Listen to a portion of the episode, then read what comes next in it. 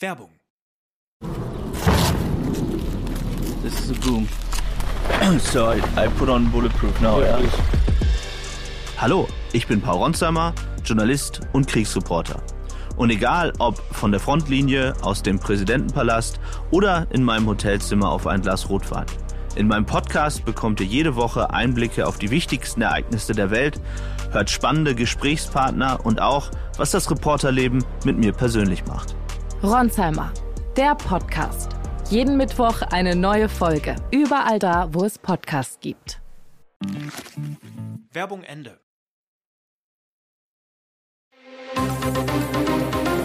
Das Bild News Update. Es ist Mittwoch, der 28. September und das sind die Bild Topmeldungen. Ganz unten. Palast degradiert Harry und Meghan vor aller Welt. Laut Verfassungsgericht gab es Fehler. Wahlwiederholung in Berlin wahrscheinlich. Stuttgart-Profi Karazor. Seine neue Liebe nach dem Ibiza-Knast. Ganz unten. Palast degradiert Harry und Meghan vor aller Welt. Meghan muss ausgeflippt sein, als sie das gesehen hat. König Charles III. hat den Thron bestiegen, jetzt weht ein anderer Wind in der britischen Monarchie. Und jetzt hätte er auch die Macht, um Sorgensohn Harry und seiner angriffslustigen Frau Meghan einen mitzugeben. Auf der offiziellen Homepage der Royal Family hat es eine Veränderung gegeben, und zwar eine mit Beigeschmack. Prinz Harry und Herzogin Meghan sind bei der Aufzählung der Familienmitglieder am Wochenende nach ganz unten gerutscht. Das berichtet unter anderem Page 6. Unter Harry und Meghan wird auf der Homepage nur noch Prinz Andrew aufgeführt, der in Ungnade gefallene Sohn der Queen. Zwei Jahre ist es her, seit Harry und Meghan ihren Rückzug aus der Königsfamilie angetreten und in die USA ausgewandert sind. Als sie noch arbeitende Mitglieder der Royal Family waren, standen die Fotos der beiden gleich unter denen von William und Kate. Alles zur Degradierung von Harry und Meghan lesen Sie auf Bild.de. Laut Verfassungsgericht gab es Fehler. Wahlwiederholung in Berlin wahrscheinlich. Fehlende Stimmzettel, lange Warteschlangen, Stimmabgabe weit nach 18 Uhr. Bei der Berlin-Wahl gab es Chaos und das hat wahrscheinlich Konsequenzen. Der Berliner Verfassungsgerichtshof zieht nach einer vorläufigen Einschätzung eine komplette Wiederholung der Wahl zum Berliner Abgeordnetenhaus in Betracht. Das erklärte Gerichtspräsidentin Ludgera Selting am Mittwoch zum Auftakt der mündlichen Verhandlung.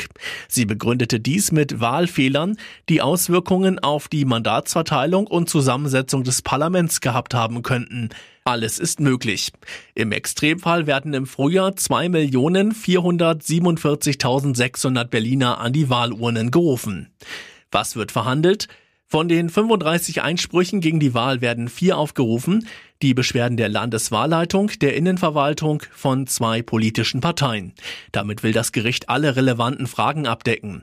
Am 26. September 2021 wurden in Berlin der Bundestag, das Berliner Abgeordnetenhaus und die zwölf Bezirksverordnetenversammlungen gewählt. Dazu kam noch ein Volksentscheid zur Enteignung großer Wohnkonzerne. Pipeline Thriller sorgt für Unruhe an der Börse. DAX fällt unter 12.000 Punkte. Auch an der Börse sorgt der Pipeline-Thriller in der Ostsee für Unruhe. Erstmals seit November 2020 sagte der deutsche Aktienindex am Mittwoch unter die Marke von 12.000 Punkten. Zur Mittagszeit büßte der Leitindex 1,84 Prozent auf 11.916,55 Punkte ein. Es droht eine weitere Handelswoche des Grauens, sagte der Marktbeobachter Timo Emden. Bislang hat der DAX im Laufe der Woche schon wieder mehr als drei Prozent verloren. Seit dem Zwischenhoch vor gut zwei Wochen hat er nun schon mehr als 12 Prozent eingebüßt. Unter Börsianern grassiert die Angst vor einer tieferen Energiekrise, unter anderem wegen der Lecks an den beiden Ostsee-Pipelines Nord Stream 1 und Nord Stream 2. Die Europäische Union hält Sabotage als Ursache für die Lecks an den Gaspipelines für wahrscheinlich und hat mit Gegenmaßnahmen gedroht.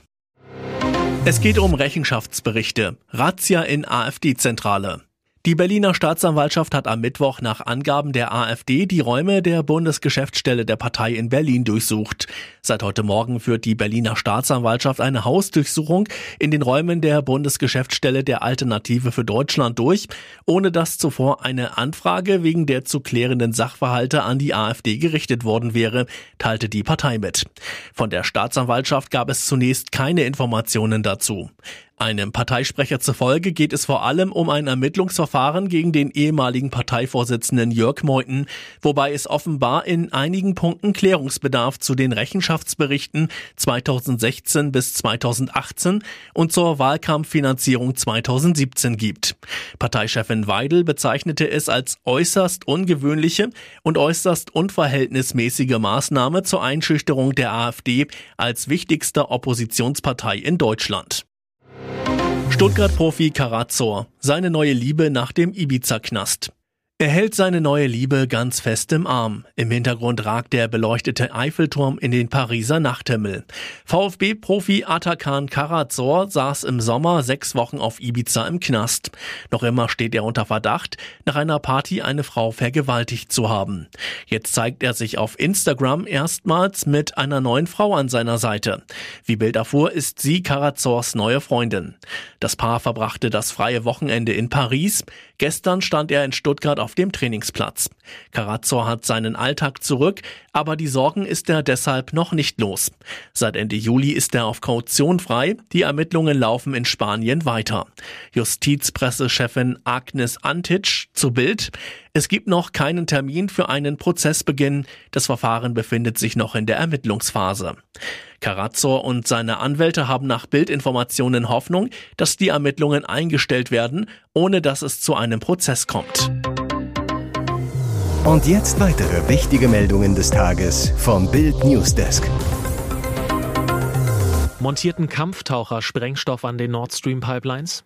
Während der Winter immer näher rückt, schießt Gas aus drei Lecks in den Pipelines Nord Stream 1 und 2.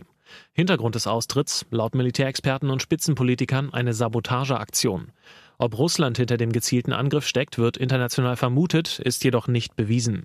Zwei Szenarien, wie der Anschlag auf die Leitungen verübt worden sein könnte, werden derzeit diskutiert. Szenario 1. Kampftaucher haben Sprengsätze auf den Pipelines platziert. Der Guardian bezieht sich auf eine nicht näher genannte britische Militärquelle, wonach ein U-Boot für einen solchen Einsatz ungeeignet sei. Der Grund, die Ostsee sei an den Stellen nicht tief genug, selten mehr als 100 Meter. Die U-Boote wären leicht zu entdecken gewesen.